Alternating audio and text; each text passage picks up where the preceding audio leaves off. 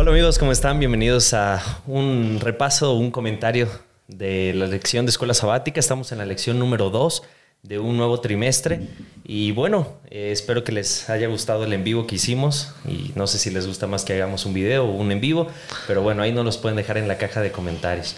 De igual manera, eh, no, se no se olviden de seguirnos en todas nuestras redes sociales, en Instagram, un Cristiano Más, también en Facebook y YouTube. Los invitamos a que nos puedan dar un like, también poner sus comentarios, las preguntas que nosotros lanzamos, ustedes también comentarlas y también compartirlas con alguien más, con sus amigos, con sus familiares. Y bueno, ¿cómo estás, jefe? Bien, muy bien, muy contento, muy dichoso, muy alegre, muy feliz de poder nuevamente estar aquí con ustedes. Y como tú ya lo dijiste, bueno, tuvimos el en vivo el de la lección pasada y ahora estamos nuevamente en, en, esta grabación. Y bueno, esperamos que nuestros amigos, quienes nos están acompañando, pues estén, sigan con nosotros y que nos sigan nos continúen siguiendo y que nos sigan siguiendo por todo lo que tienen que seguirnos. sí, así es esto. así es esto, así es esto. Este, bueno, la lección de, de esta semana, la lección número dos, lleva por título Conceptos básicos del pacto. Ese es el título de nuestra lección y en nuestro texto central, el cual se va a estar basando toda, toda la lección, se encuentra en Éxodo capítulo 19, versículo 5. Es un texto que engloba prácticamente y resume muy bien la lección y dice, ahora pues, si dieres oído a mi voz y guardares mi pacto, vosotros seréis mi especial tesoro sobre todos los pueblos porque mía es toda la tierra. Es, está en Éxodo capítulo 19, versículo 5. Y bueno, los invitamos a poder leer nuestra lección. Este es un comentario que nosotros estaremos haciendo, pero también los invitamos a estudiarla día con día y también de profundizar en, los textos que menciona la escuela sabática. Porque es una lección muy importante. Eh, bueno, hablo de todo el trimestre. Eh, realmente el pacto o la promesa que Dios ha hecho y como ya lo dijimos eh, la semana pasada en la lección número uno, creo que pues de allí se basa nuestra vida eterna, en el pacto, en la promesa que Dios eh, nos ha hecho desde el inicio del pecado, desde que Adán y Eva cayeron en pecado, comenzó, comenzó este pacto y qué bueno, qué bueno. Por eso es muy importante, amigos, que nos que puedan que podamos juntos profundizar en el estudio de la palabra de Dios. Esto como dijo Tony, pues es solamente un comentario y que agradecemos que nos acompañen, pero sí les animamos a estudiar ustedes mismos la palabra de Dios. Así es. Y bueno, eh, un saludo a, a Rubencito, a Rubén Rodríguez, que es el que nos ayuda a editar y es el que nos ayuda a poner todo en orden, porque nosotros lo grabamos y lo, Así ponemos ahí, pero muchas gracias, Rubén, por tu apoyo y esperamos que también lo puedan seguir en su canal y en sus redes sociales. De igual forma, jefe, gracias por estar aquí con nosotros y vamos a dar inicio a nuestra Así lección. Y hay varios pactos que menciona la, escuela sabática y, nos da también cómo nosotros podemos identificar qué pacto es y cuál es, cuál, qué, ¿Cómo podemos diferenciar un pacto que Dios hace con nosotros? ¿Tú me podrías decir, jefe, alguna de las características que tienen los pactos que hace Dios con nosotros o el pacto que habla la Biblia? Bueno, eh, voy a empezar con una característica. Y una característica es precisamente el que Dios confirma, como dice la lección, su pacto. Eh, lo que Dios nos quiere siempre decir a través de, los diferentes pactos que durante esta semana vamos a ver y que de paso es solamente una introducción a varias lecciones que vamos a estar analizando, que vamos a estar estudiando durante este trimestre. Bueno, eh, el Señor quiere decirnos que a través de los diferentes pactos, primero, lo primero que Él hace es confirmarnos su pacto, confirmarnos el deseo que Él tiene de nosotros de que seamos salvos. Él quiere que, que, tú y yo y todos nosotros podamos ser salvos. Y en cada uno de esos pactos ratifica que Él quiere que nosotros seamos salvos. Así es, y, la lección mencionaba que, bueno, esta lección en particular es, es como el resumen de lo que viene más adelante, como tú lo dijiste. Y el pacto como tal, nosotros, ¿cómo lo podríamos, cómo lo podríamos asociar y, la lección dice que es como un matrimonio. Yo no estoy casado, ¿tú estás casado, jefe? Eh, sí, sí, sí, sí, sí. bueno, bueno, este, como buen mexicano dicen que la casada es mi mujer, ¿verdad? Pero este, pero no, no, no, yo soy este, muy felizmente casado y, y, de verdad que sí el pacto es como un matrimonio. En la lección de, del jueves que, que, dice que es como un matrimonio. No nos queremos adelantar a ello, pero sí los pactos que se establecen se establecen en un convenio de ambas partes. Exacto, y esa es la otra característica, ¿no? El que no solamente es un pacto unilateral. exacto, que no solamente es de, parte de Dios, sino que también hay, hay algo que nosotros tenemos que hacer, ¿no? Algo que nosotros tenemos que responder a ese pacto. Que esa es la segunda característica que menciona la lección, que dice que, pues obviamente aquí es un Dios propone, que Dios es el que dice, voy a hacer esto contigo, pero la segunda parte es la respuesta de nosotros al cumplimiento de ese pacto, al aceptar ese pacto en primer lugar y luego también en cumplir, obedecer ese pacto. Pero hay algo más todavía. No solamente es que Dios propone, no solamente es que el hombre eh, responde diciendo obedezco, sino que viene otra característica más y la tercera característica es la confirmación del pacto. Dios dice, ¿sabes qué? Mira, como la riegas y, le estás regando todo el tiempo. Porque esa es la vida del ser humano. La vida del ser humano es regarla, regarla, regarla. Eh, Equivocarse, no es perfecto y siempre, por más que, estemos nosotros nos equivocamos, o sea, nosotros nos equivocamos constantemente. Y ahí entra nuevamente la ratificación del pacto, donde Dios dice, ¿sabes qué? Por ese es un pacto, un pacto de gracia. ¿Por qué? Porque no importa lo que tú hagas, si tú todavía sigues ligado a mí, si tú todavía tienes esa relación conmigo, entonces yo voy a confirmar ese pacto contigo. Te voy a perdonar y voy a cumplir ese, ese pacto. Este pacto o estos pactos que nosotros vamos a estar estudiando eh, nos menciona que es, que es más que, un, que una promesa que se va, o sea, una promesa que de repente está. La, la lección marca una palabra en hebreo que es eh, berit. Y es una palabra que no solamente se refiere a una promesa, sino se refiere también a una relación. Así es. No solamente Dios quiere que, como no sé, como ya no en un, bueno sí el matrimonio sirve perfectamente no porque es el ejemplo perfecto. uno hace, un pacto con la otra persona diciendo sus votos y todo el asunto que yo no me he casado pero me imagino que pero un día te vas a casar no te preocupes. y, marca ahí también que en ese pacto Dios espera también tener una relación, una relación íntima entre el ser humano y Dios, esperando, ahora sí, bueno, lo que la, lección constantemente nos dice que también son los resultados de esa relación, que son nuestras obras y nuestras decisiones que nosotros tomamos. Así es, eh, definitivamente creo que voy a, voy, a, voy a llevarme un poquitito más atrás del matrimonio, en el noviazgo. En el noviazgo, sí. Eh, en el noviazgo hay una relación. Ah, bueno, sí. El noviazgo es una relación, o sea, eh, tú con tu novia, pues tienes una relación. Claro. Eh, a Marianita. Tienes tu relación con ella, muy bien, pero no has hecho todavía ese pacto. Todavía no. En el caso de lo que Dios dice, no, no hay un pre, sino comienza con Dios, comienza con el pacto.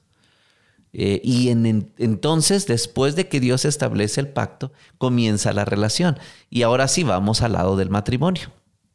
Cuando nosotros hacemos el pacto con nuestra pareja, con nuestra esposa, y en el caso de las damas, con, con el esposo, pues no es nada más de que ya firmaron el pacto y que ya se van cada quien a su casa. y, no, ya, pues ya me casé y ya estoy feliz. Ya, di mi pacto, ya hice. Ya firmé, ¿no? Ya firmé, ya lo. Ya mi sentencia, mi sentencia ya la firmé y pues ya, ahí quedó. sentencia, ¿cómo que Sí, es una sentencia, pero de felicidad. felicidad. Sí, tú no me dejas terminar, pero es una sentencia de felicidad. O sea, ya la firmé. Pero no queda allí. Hay una relación hay una relación y esa relación se basa en un conocimiento de día tras día, hora tras hora, minuto a minuto, segundo a segundo, con esa persona que tú amas y que estás dispuesto a dar todo también. Porque Dios es el que inicia el pacto y es el que dice que Él nos ama sobre todas las cosas. Así es. Y bueno, hay la lección y el autor nos marca varios pactos que nos, que nos van dando como una continuidad o como una línea, por así decirlo, para llegar a un, a un final. Y también nos, nos da el ejemplo de qué es lo que Dios quiere de nosotros y cómo Él nos va rescatando y cómo nos va buscando día con día. Y el primer pacto que, que la lección nos marca en el día lunes es el pacto con Noé. Y déjame leerte rápidamente el texto en el cual nosotros encontramos, eh, la, bueno, que es el, el, la primera vez donde se menciona la palabra verid, que es el pacto. Y dice más, en Génesis capítulo 6, versículo 18, dice, mas estableceré mi pacto contigo y estarás en el arca tú, tus hijos, tu mujer y las mujeres de tus hijos contigo. Así es. Y bueno, es ahí, ahí marca el primer pacto que Dios hace, en este caso con Noé. Pero hay algo interesante que la lección marca aquí. Y no sé si quieras decir algo antes. Bueno, este primer pacto, por así decirlo, o primera mención. mención no, sí, no, no, primera primera, mención, no primer pacto, pero sí es la primera mención. Pero sí la primera mención que se habla de un pacto, o la palabra pacto, la palabra pacto. en realidad pues fue un poco más de mil años después que hizo el pacto con Adán y Eva. Así es de salvación, de restauración o de rescate, por así decirlo. Eh, como ya lo vimos la semana pasada, ¿no? Así, eh, así, que prácticamente después de mil años, de un poco más de mil años, Dios quiere nuevamente decirle al ser humano, y no solamente al ser humano, ¿sabes, Tony? Me gustó esta parte muy bonita de la lección porque esta, este, este pacto Dios no lo hizo solamente con la humanidad, Claro, no, no, no, no solamente. Lo hizo con todos. Con todos, hasta con los animales. Con todo el mundo, sí. Porque, porque la salvación que él le ofreció sí, a en Noé. Este caso del arca. Pues no solamente era para él y su familia, el ser humano, y dejaba fuera a los animales, que los animales se salvaran como pudieran, sino que trajo también a los animales para entrar al arca. Así que el pacto no solamente cubría al ser humano, sino también a toda la creación. Y una vez más, eh, Noé actuando como un mayordomo de todos esos animales en Así la es. Que, que, Dios ya había hecho en el Edén y que le había puesto a Adán como, como mayordomo, ahora lo traspasa a Noé. Y de igual manera, como tú lo dijiste, ese pacto no solamente lleva al ser humano, sino lleva también a, a, a todos. Y algo muy importante que, que, aquí marca la lección es que, que que, que, Dios primeramente marca, y ahí empezamos a notar cuáles son las Así características de un pacto. Que primero Dios va hacia nosotros y Él nos ofrece ese pacto. Y lo ofrece sabiendo que nosotros nos vamos a equivocar.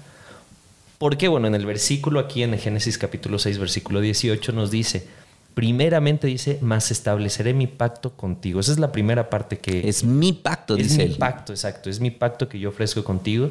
Y después dice, entrarás. ¿Cuánto tiempo pasó? en cuando Dios le dio este pacto a Noé y cuando pasó todo el asunto del día. Bueno, dice la Biblia que 120 años predicó. Nunca le dijo Dios que si tú en esos 120 años que él sabía que iba a pasar, en esos 120 años, si pecas o haces algo, probablemente tú vas a entrar a, al arca. O no vas a entrar. O no vas a entrar al arca. Es una, un chance, a lo mejor tienes una oportunidad ahí que puedas alcanzar, porque bueno, van a pasar 120 años y puede pasar cualquier cosa. No, Dios le confirma y le dice, y entrarás en el arca tú, tus hijos, tu mujer y la mujer de tus hijos contigo, abarcando no solamente a él, sino a sus familias y a todos. Ahora, ¿sabía Noé que iban a pasar 120 años no. para que eso se cumpliera? No, definitivamente no. No, yo creo que no. O sea, nadie sabe el futuro, solamente Dios. Solamente Dios. Solamente. solamente Dios. Y Dios no le dijo a Noé, si quisiéramos ver a Noé como un profeta, porque recibió obviamente visión de Dios, obviamente tuvo una relación con Dios y eso obviamente entra cuando hablamos de, de, profecía, cuando hablamos de los profetas. Sin embargo, Dios no le dijo, sabes qué, mira, van a pasar 120 años para que esto que te estoy diciendo ahorita vaya a suceder. No, no le dijo eso, solamente le dijo que iba a haber un diluvio y que iba a ser destruida la tierra, pero que él, él no iba a morir, ni él ni su esposa ni sus hijos, ni las esposas de sus hijos. Sí, sí, sí. Qué interesante. Y, o sea, yo tan, creo que tan importante para Dios es la familia, ¿no? También ahí se marca. Y no solamente las bendiciones que nos abarca a nosotros, sino que nos abarca a, a todas las personas que nos rodean. Ahora, Tony, y hablando de nosotros, ya de nosotros actualmente, y tú como un joven, un joven que eres, no sabemos el futuro. No, no, definitivamente. No sabes cuánto tiempo va a pasar de aquí a que Cristo venga. Quisiéramos saber, ¿no? Pero no lo sabes. Sin embargo, hay una promesa. Y la promesa para ti como joven, porque bueno, yo ya estoy un poquito más grande, no, no mucho, ¿verdad? Pero un poquito más grande. Con experiencia ahí. De experiencia, sí, gracias. Esa es la palabra bonita, de experiencia. Eh, realmente para ti como joven, esto que Dios le dijo a Noé, de que iba a entrar, ¿puede también significar algo para ti como joven? Definitivamente, o sea, ahí, ahí yo me, me doy cuenta que Dios tiene un plan para cada persona, Así principalmente, ¿no? O sea, Dios sabe, no importa de dónde seamos, no importa si eres mexicano, si eres lo que sea, Dios tiene un plan para ti y ese plan, Él va a dar todo para que tú puedas cumplir ese plan perfecto que tiene para nosotros. Ya también entra en nuestra parte también, ¿no? Que hasta qué, qué decisiones tomamos y todo ese asunto, porque al final de cuentas nosotros somos libres de decidir si aceptamos el plan de Dios o no lo aceptamos. Pero a mí me marca la historia de Noé que Dios es un Dios de promesas y es un Dios que cumple sus promesas. Así es. Así que, la, lo Así que los jóvenes, los de edad media, los adultos y los ancianos todos, todos. pueden saber con plena seguridad de que Dios ha prometido que vendrá, que nos va a salvar y que no importa el tiempo que tenga que pasar, nosotros debemos de mantenernos fieles. Y tú dijiste algo bien importante, ¿no? Eh, debemos de saber que nosotros también tenemos una participación. Sí, sí, sí. Fíjate lo que dice eh, la sierva del Señor, la hermana White, en Historia de la Redención, página 64. Dice algo bien interesante acerca de Noé. Dice, no solo debía predicar, sino que su ejemplo al construir el arca habría de convencer a todos que creía lo que predicaba. O sea, su ejemplo, su, su vida diaria, su vida diaria. No era, no era solamente el predicar, porque muchas veces sí hablamos de decir, de hablar, de predicar, de que vamos a la iglesia, predicamos y, y hablamos muy bonito posiblemente. Pero Dios lo que no quiere es eso, nada más pura teoría, sino sea práctica. Y Dios lo que le en está nuestra vida. nada. en la vida. ¿Qué hubiera pasado si nada más Noé se hubiera parado a decir, este, Dios va a, a destruir este mundo con lluvia, Dios va a destruir este mundo con lluvia, Dios va a destruir este mundo con lluvia? Y lo hubiera predicado tantos días, tantos meses, tantos años. Pero no hubieran visto a Noé hacer nada. El hecho de que lo vieron Trabajando en el arca. Y no solamente a él, sino a su familia. a también. toda su familia y a mucha gente que seguramente aceptó el mensaje Claro, claro. de amonestación y que estuvieron allí martillando y estuvieron trayendo las tablas y estuvieron, obviamente ya la vida práctica de Noé, la gente les decía, oye, como que... Como que, como que sí va en serio, sí es cierto. Ahora, ¿qué cosas nosotros podríamos hacer en la actualidad como para poderle decir a la gente, no predicando? Y cuando me, me refiero a no predicando es no ir solamente al templo a predicar, eh, sino en nuestra vida diaria. ¿Qué cosas podríamos nosotros hacer para poderle decir al mundo que Cristo realmente viene? Ahí déjenos en los comentarios eh, cuáles son las cosas que tú y yo podemos Así es. día a día para que podamos eh, demostrar que Cristo Jesús viene, pero en nuestra vida, no solamente con palabras, sino en nuestro día a día. En una relación, ¿no? Es, en esa relación que Dios Esa tiene. es la consecuencia, ¿no? De esa relación que nosotros tenemos. La consecuencia es de si nosotros tenemos esa relación y creemos, porque Noé pudo simplemente, como tú dijiste, predicar y no hacer nada. Y también si él no hubiera creído hasta al año, dos años, él se hubiera desanimado. Así y es. Listo, ¿no? O sea, ahí quedó la arca ahí media... media A medio. Sí, a media. A medio hacer, ¿no? Pero nosotros vemos que Noé, al igual que su familia y, y sus nueras incluso, creyeron y, y gracias a Dios, bueno, se salvaron y Dios cumplió su promesa. Te, ya como para finalizar esta parte del pacto de Dios con Noé y con la raza humana y con todos los, seres vivos, eh, hay una frase más, hay una cita más del Espíritu de Profecía en Primeros Escritos, página 72, que me gustaría compartir contigo y con usted, con los, nuestros amigos. Dice, la fe verdadera demanda la bendición prometida y se aferra a ella antes de saberla realizada y de sentirla. O sea, no es simple y sencillamente tuvo fe en lo que Dios le dijo. Esa es la fe verdadera de que él podía saber que todo lo que Dios le había dicho se iba a realizar, se iba a cumplir. Y obviamente él lo sentía. Qué hermoso, qué bonito. Y por eso es que estos pactos de Dios con el ser humano, pues ahora para nosotros también debieran de ser una realidad. El pacto de la salvación debe de seguir siendo una realidad para nosotros y debemos de sentirla también. Y la historia la conocemos muy bien, ¿no? Vino el diluvio, ellos quedaron en el arca, pasó el tiempo y Dios cumplió otra promesa, el no volver a destruir el mundo con agua. Y, es algo que algunos dicen que fue local, otros dicen que fue en una parte nada más del mundo, pero nosotros sabemos que fue mundial y que Dios cumple esa promesa no solamente a, unas personas o a un grupo de personas, sino cumple esa promesa a nivel mundial y a todas las personas. Hoy, hoy en día, Tony, con lo que estás mencionando, es cierto.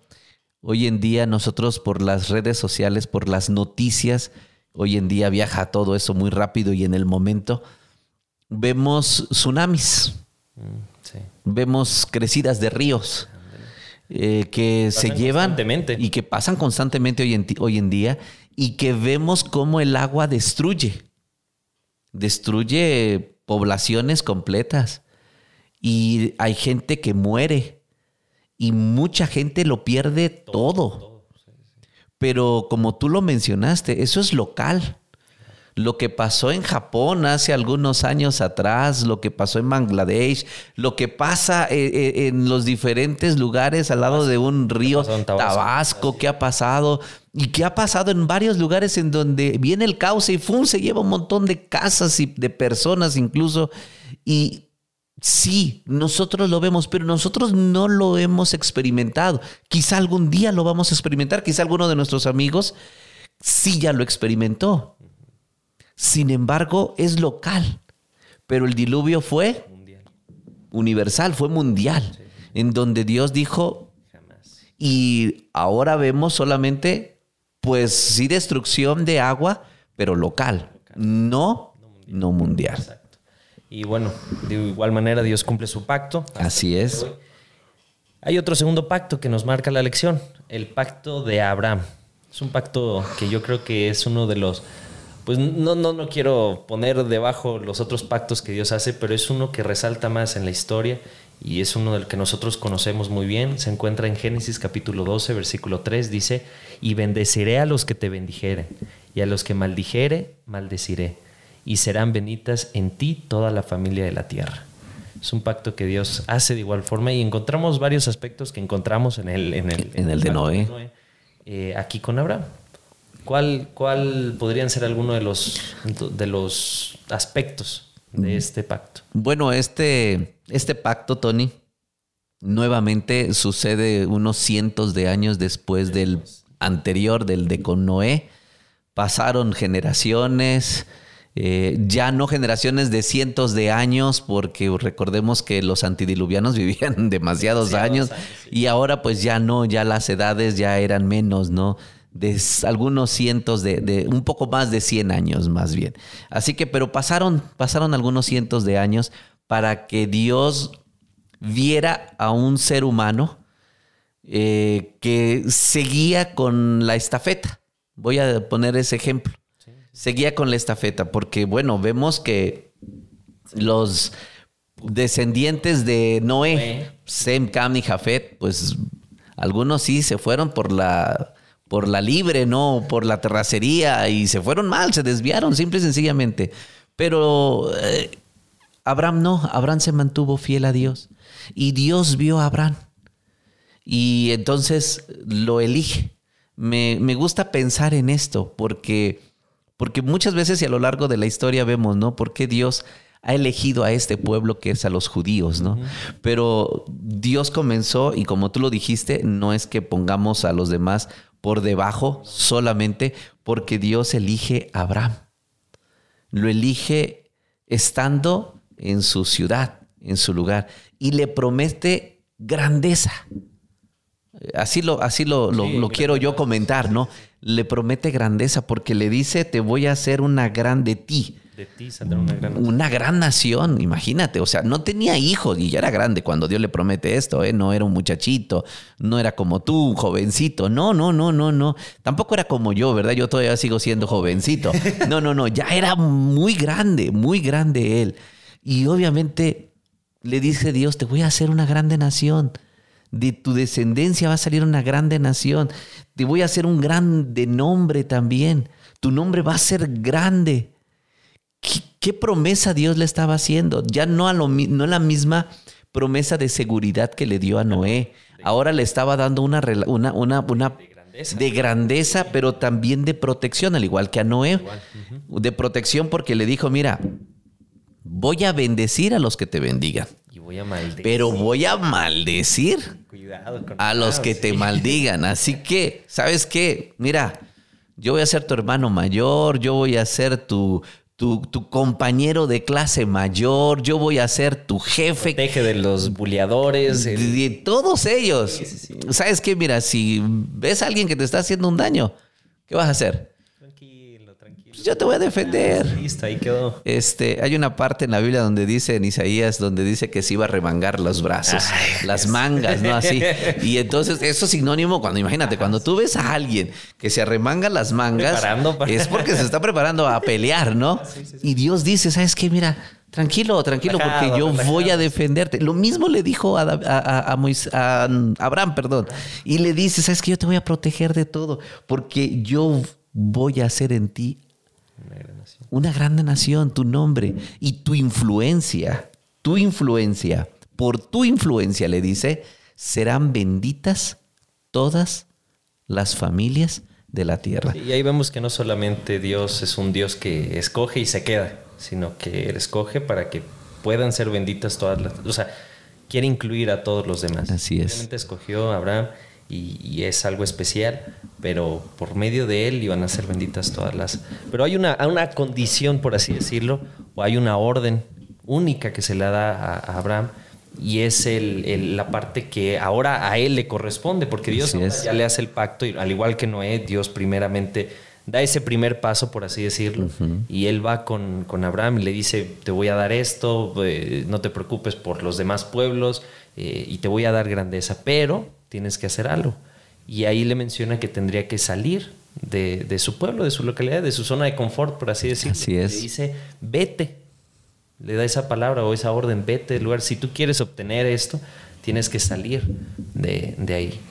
Y, bueno, ahí nos marca también que hay una parte de nosotros, como lo hemos dicho anteriormente con Noé, hay algo que nosotros también tenemos que responder. Así es.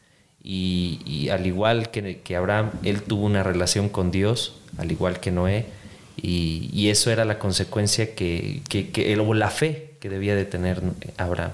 El poder salir y confiar de que a pesar de salir, a, apartarse de su familia, apartarse de lo que él conocía y aventurarse a lo desconocido, Dios lo iba a bendecir. Eh, para, para, para un hombre de la edad de, de Abraham, el echar su suerte a volar y decir, salgo de mi zona de confort, como lo mencionaste, dejar todo lo que tengo aquí, eh, la seguridad que tengo aquí, eh, no era fácil.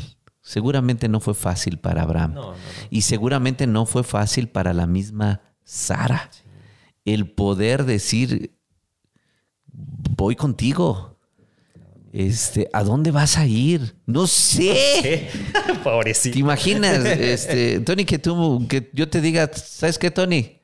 Y bueno, algún día te lo voy a decir. Este, ya sal de casa. Ya vuela, ya, ya vuela. Ya tienes que volar. ¿Y a dónde voy a ir? Y la pregunta, ¿y dónde, dónde vas a ir? Y si yo te pregunto, eh, ¿y, a dónde vas? Y tú me vas a decir, no sé pero voy a salir, tienes que salir. La vida es así. Y hay, hay, una parte especial que todos debemos de tener en el pacto de Dios. Cuando Dios nos hace ese pacto, todos debemos de tener esa, esa llavecita, por así decirlo, que es la fe. Así es. es la fe y que la tuvo Abraham y la tuvo Noé y todos al, al cual atienden al pacto es porque tuvieron esa, esa llavecita, por así decirlo, que es la llavecita de la fe. Correcto. mm, creo que has dado en el clavo, Tony. Eh, realmente es la confianza que nosotros podemos depositar en Dios. Abraham simple y sencillamente creyó. Obedeció. Obedeció. Ahora, en su caminar, en su caminar, en esa obediencia, al analizar un poquito, todo esto nosotros estamos dando apenas una introducción, porque la Biblia así lo da, pero ya en una lección más adelante vamos a analizarlo más a profundidad. Pero en el caminar de la vida de Noé, de, perdón, de Abraham, eh, en esa salida de, de, Ur, de los caldeos, a la tierra prometida que tampoco sabía dónde, así como Noé no sabía cuánto tiempo iba a pasar para que viniera el diluvio, tampoco Abraham sabía ¿Dónde? iba a llegar, dónde era la tierra prometida. Su descendencia también, ¿no? Y cuándo iban a ser, cuándo iban a ser su descendencia, ¿no?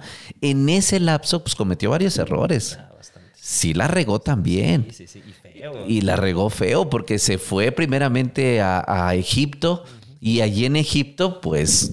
Mi hermanita. Es mi hermanita, ¿verdad? y sí, pues sí, pero pero no. Había una relación más, más íntima con, con, Saraí, ¿verdad? Y bueno, de allí viene que le da el faraón a una sierva, a, a, Sara, y le dice, aquí está, y es Agar. Y en el camino vuelve a cometer el error y dice, bueno, pues voy a tomar a esta sierva para que tenga yo un hijo, mi descendencia, porque Dios me prometió una descendencia. mano. Y entonces le prometió, la, la, la regó definitivamente. Y eso es algo normal, eh, en la vida del ser humano. No quisiéramos regarla, no quisiéramos. Pablo. Dios no espera que la regue. no. aunque sí sabe que. Pues sí, pues bueno, desde pero Él espera nuestra fidelidad y nuestra confianza en Él para. Bueno, definitivamente, ¿no? Ya lo dijimos la lección pasada, que pues que Dios siempre tiene una, un plan.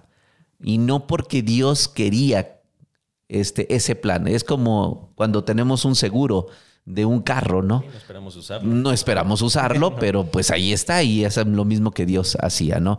Ahora, después de que Abraham cae en pecado y la riega, eh, todavía, fíjense, Satanás se sentía complacido con eso y Satanás se echaba porras a sí mismo porque decía, al igual que hice caer a Adán y Eva, pues hago caer a Abraham. Y entonces no se va a poder cumplir la promesa de Dios, el pacto de, Dios con Abraham no se va a poder cumplir porque mira, la está regando. está regando.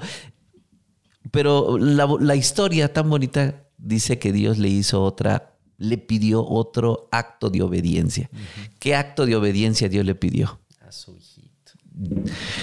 Fíjate, fíjate, Tony, que la sierva del Señor narrando este suceso, dice ella que fue todavía más difícil lo que Dios le pidió a Abraham que lo que Dios le pidió a Adán y Eva. Ya lo vimos la semana pasada. Adán y Eva les pidió no comer de un árbol. No había sacrificio en eso. No, era obediencia nada más. Pero aquí Abraham sí le estaba pidiendo un sacrificio. un sacrificio de parte de él. Tenía que despojarse de su hijo. Dice, dice la sierva del Señor en el libro Primeros eh, Patriarcas y Profetas que el cielo, los ángeles estaban así, como cuando estás, como cuando estás eh, en un partido de, viendo un partido de fútbol y estás en los penales y estás así, tenso, ¿no? Sabiendo quién va a ganar, qué va a pasar. Y estás con la expectativa. Bueno, así estaba el cielo. ¿Qué iba a hacer Abraham? ¿Qué iba a hacer? ¿Realmente iba a obedecer a Dios? ¿Realmente iba a confiar en Dios? Así como confió años atrás saliendo de Ur, ahora iba a confiar en Dios al dar a su hijo. La Biblia dice, bueno, el Espíritu de Profecía dice que los ángeles estaban expectantes. Sin embargo, cuando Abraham llegó hasta el altar, hizo el altar, puso a su hijo, cuando Dios le dijo, para, detente porque realmente he visto que sí estás cumpliendo. Dice, fíjate, me gusta mucho esta parte, porque dice, dice la sierva del Señor ahí en Patriarcas y Profetas, página 133, dice, todo el cielo aplaudió la fidelidad de Abraham. ¿Te imaginas? Digo, este es bonito. Dicen los artistas que de eso viven, ¿no? Del aplauso. Abraham no estaba esperando aplauso. Y creo que ni los escuchó. No, definitivamente. Pero qué escena tan bonita en el cielo. Y creo que eso pasa cada vez que nosotros Así es. vencemos la tentación, somos fieles a Dios y esas pruebas son las pruebas por el conflicto en el cual estamos del bien y del mal. Nosotros las superamos en el nombre de Dios. Creo que el cielo hay fiesta, hay regocijo y hay aplausos, como lo dijo Elena G. de White. Y es algo que nosotros debemos de aprender, ¿no? La parte de la fe, como tú decías. Así es. Eh, la lección misma nos habla de que hay una similitud entre ese pacto de gracia con Abraham, con el pacto de gracia que Pablo habla. Allí hay una, una similitud. Y la, lección pregunta, ¿no? ¿Qué tipo de similitud hay? Eh, Gálatas, obviamente, Gálatas el capítulo 3, versículo 29, Tony dice, y si vosotros sois de Cristo, ciertamente descendientes de Abraham sois y herederos según la promesa.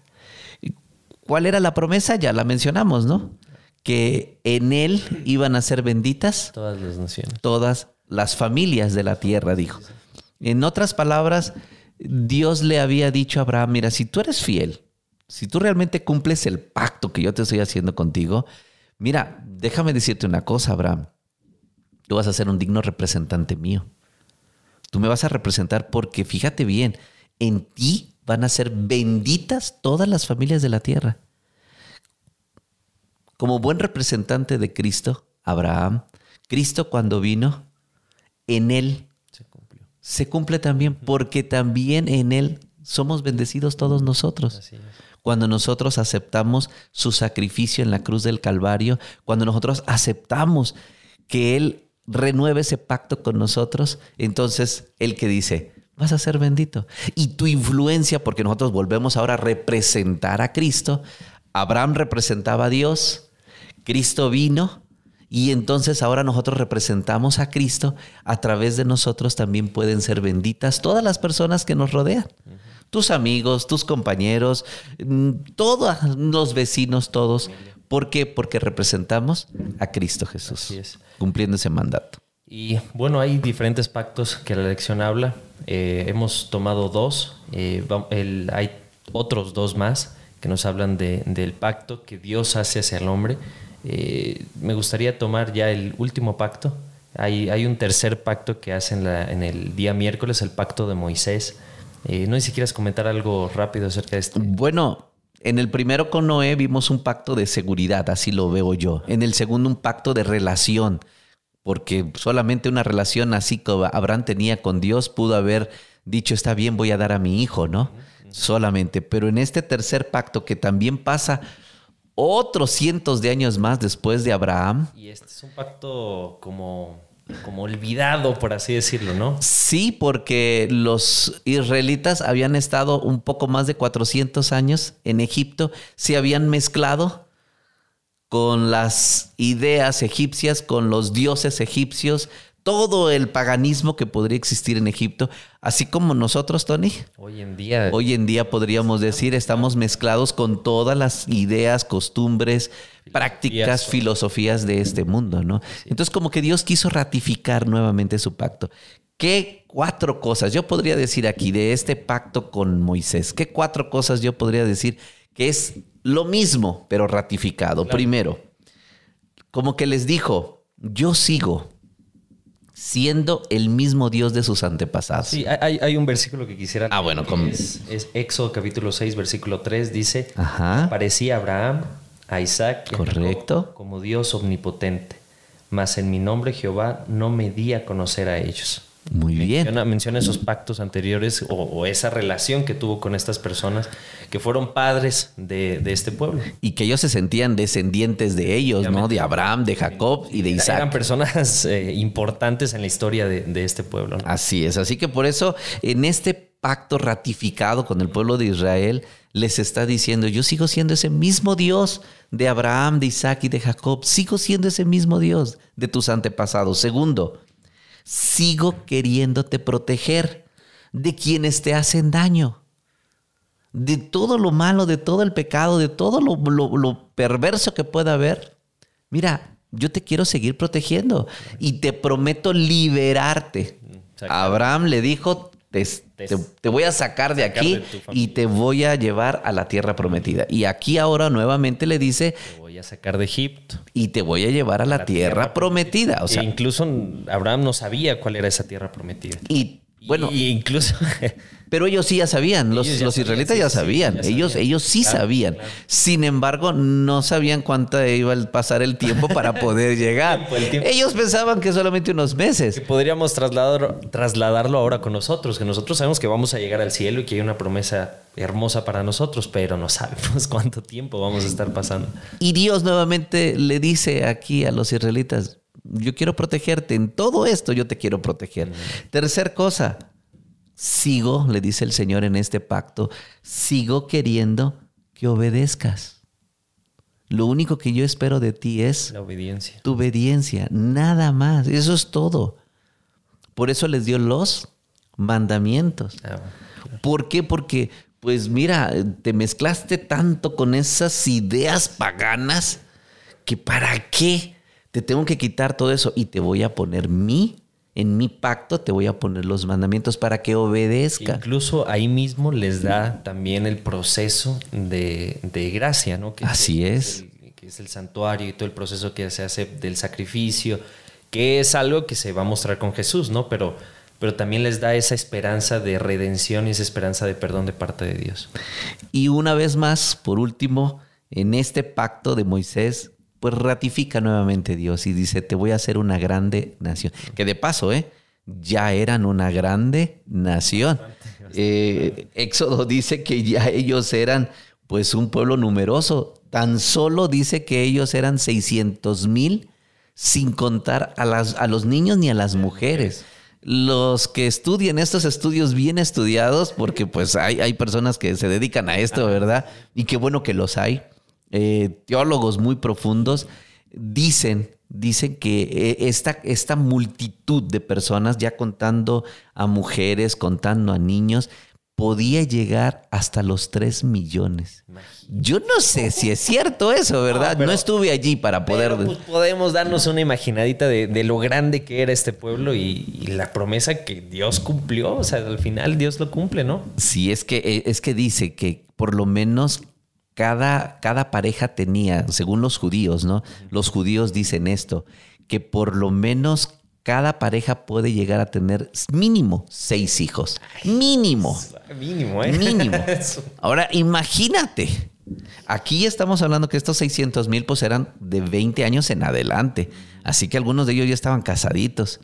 Tú tienes un poquito más de 20 años, todavía no estás casado porque ya te estás quedando. Bueno, pero antes, pero, ellos se casaban también jóvenes, así que posiblemente posiblemente aquí había mucha gente. O sea, ya era una grande nación. Lo que queremos llegar, no, no que era una grande nación. Era ya una. queremos poner un número, pero no, eran grandes. Pero era ya una gran nación. Por eso es de que los mismos egipcios no los querían dejar ir, porque eran numerosos. Era gratis y, tranquilo. así que Dios les estaba ratificando nuevamente. Yo te voy a llevar allí a esa tierra prometida y te voy a hacer esa grande nación. Y Tony, yo creo que cada uno de nosotros debiéramos de, así como los, los, israelitas, cumplir tres cosas, lo que Dios le dijo. y, y, eso está en Éxodo 19, 5. Y lo leo así. Ahora pues, si dieres, diereis oído a mi voz, primera cosa, debes de escuchar. Segundo, y guardareis mi pacto. no solamente escucha, sino que guárdalo, practícalo. Entonces dice, seréis mi especial tesoro. La sierva del Señor, hablando de esto en uno de los devocionales, que, bueno, que se ha compilado de, los escritos de ella, dice, esta promesa le fue dada no solo a Israel, sino a todos los que obedezcan la palabra de Dios. Los que viven, y escuchemos esto, los que viven en medio de los peligros de los últimos días. ¿Seremos su especial? Tesoro. Tesoro. Y, y un tesoro, ah, iba a decir algo, ¿verdad? Pues sí lo voy a decir porque ya lo dije. A ver, dilo, dilo, dilo. Un tesoro está enterrado. Normalmente los tesoros están enterrados, pero Dios no quiere que seamos un tesoro enterrado.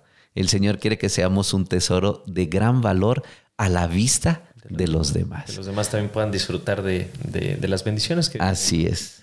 Y entonces entramos ya Al al nuevo pacto. pacto. Eh, Que en realidad era un nuevo pacto. bueno, bueno, Eh, Sería una pregunta, ¿no? Ah, sí, sería una pregunta y que igual, eh, si quieren comentarlos, no si quieren, ayúdanos a comentar. Así es. Ahí en, en Instagram, Facebook o, o YouTube, ahí ponen los comentarios.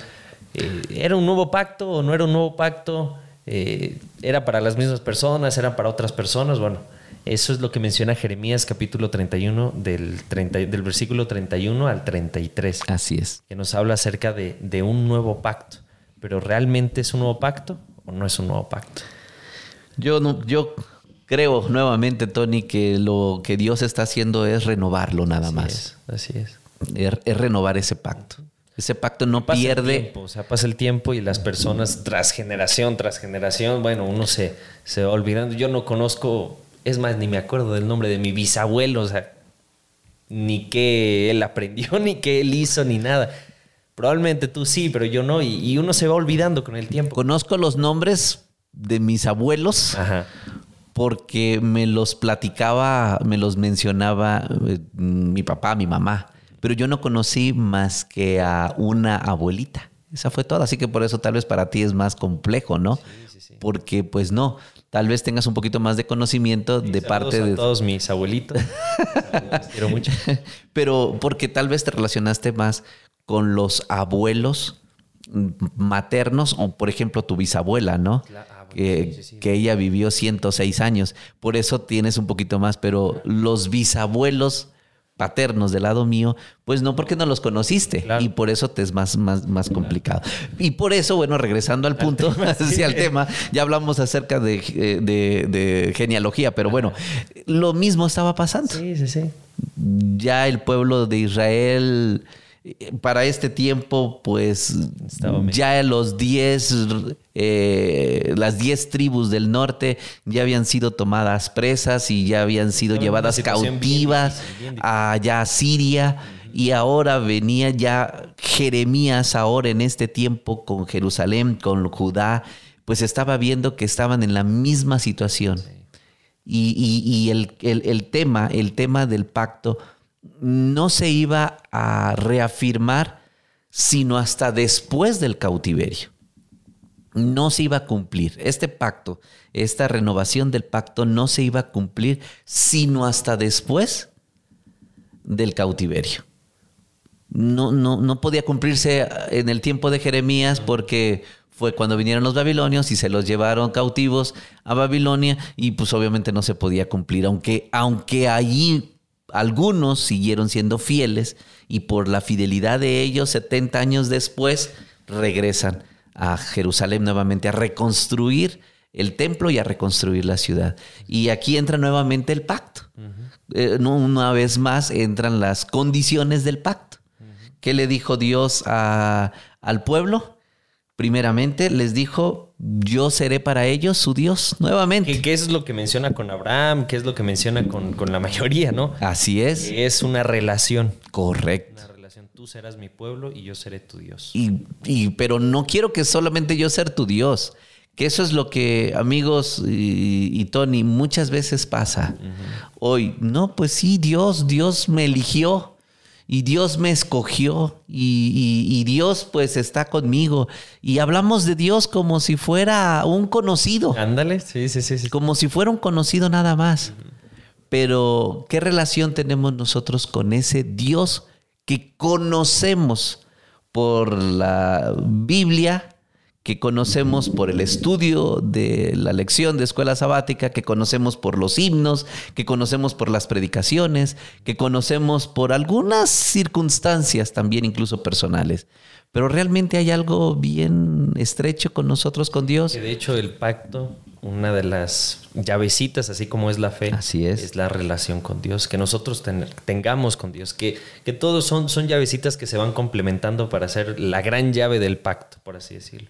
Y una de esas es la relación que nosotros tenemos con, con Dios. Y habla de un nuevo pacto, habla de un nuevo pacto. Dice el 31, dice aquí que vienen días, dice Jehová, en los cuales haré nuevo pacto con la casa de Israel y con la casa de Judá no como el pacto que hice con sus padres el día que tomé su mano por sacarlos de la tierra de Egipto, porque ellos invalidaron mi pacto, aunque fui yo un marido para ellos, dice Jehová.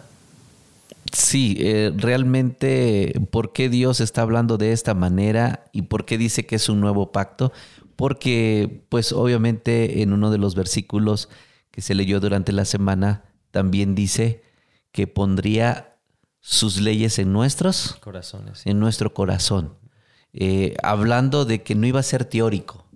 Nuevamente, una vez más regresamos al inicio, ¿no? No puede ser una eh, relación o no, no, puede ser un, pacto de firma nada más. Nada más, lo que decíamos ¿no? al principio con lo del matrimonio, que aquí lo utiliza en, en, ese texto que leíste. No es solamente el de ya firmé, y ya me voy. me desentiendo, ¿no? No, es de una relación de conocimiento.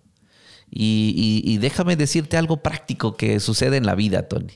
Y esto práctico en base a una relación de pareja, de esposo y de esposa. Eh, pues se conocen, Pasan los meses, pasan los años, conviven, conocen muchas cosas, buenas y malas de la otra persona, y siguen pasando los años y se siguen perdonando y siguen pasando momentos alegres y siguen pasando momentos difíciles, tristes, dolorosos, pero la relación sigue y se siguen conociendo de tal manera que incluso, incluso déjame decirte que cuando alguno de ellos falla en ese pacto, cuando uno de ellos dos falla en ese pacto, la otra persona muchas veces, ¿qué hace? Se desentiende. Muchas veces se desentiende y dice, ahí muere. Ya, sigue tu vida y ya.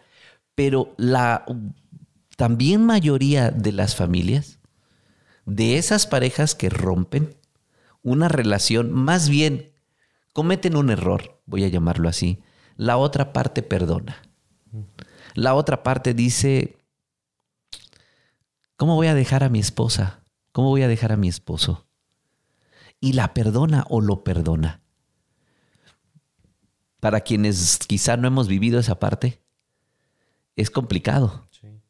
Porque decimos, ¿cómo es posible que pueda haber un perdón cuando me fallaste? Pero es la esencia de Dios en el ser humano. La semana pasada hablamos acerca de que Dios colocó atributos en el ser humano y uno de esos atributos fue el amor. Y ese amor que está en una pareja, pues es el amor de Dios en nosotros. Y Dios dice, me fallaste, me fallaste, rompiste esa relación conmigo, pero yo te amo tanto que te perdono la historia de Oseas y Gomer. Yo te perdono, me siento mal por lo que has hecho, pero te perdono, perdono tus errores. Pero ¿por qué hay ese perdón? ¿Por qué? Porque Dios sabe que nosotros le conocemos y Dios sabe que hay una relación tan cercana entre Él y nosotros que Él dice, ¿estás dispuesto a aceptar mi perdón?